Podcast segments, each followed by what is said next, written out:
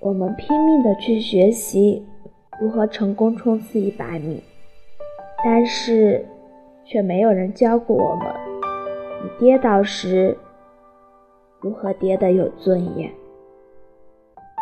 你的膝盖破得血肉模糊的时候，怎么清洗伤口？怎么包扎？